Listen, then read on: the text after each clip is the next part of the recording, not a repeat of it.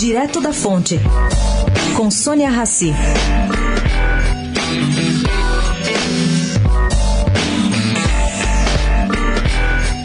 Uma das primeiras coisas que Fábio Schwartzman fez ao assumir a Vale em maio de 2017 foi tomar medidas para que tragédias como a de Mariana não se repetissem. Ele trabalhou para garantir que as barragens fossem seguras. E como? Segundo se apurou, foi iniciativa do executivo contratar estudos sobre a situação das barragens. O resultado final foi de que a empresa de mineração estaria cumprindo todos os protocolos técnicos de contenção exigidos.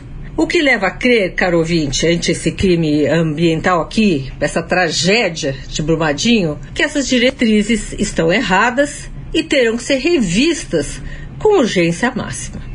Sônia Raci, direto da fonte para a Rádio Eldorado.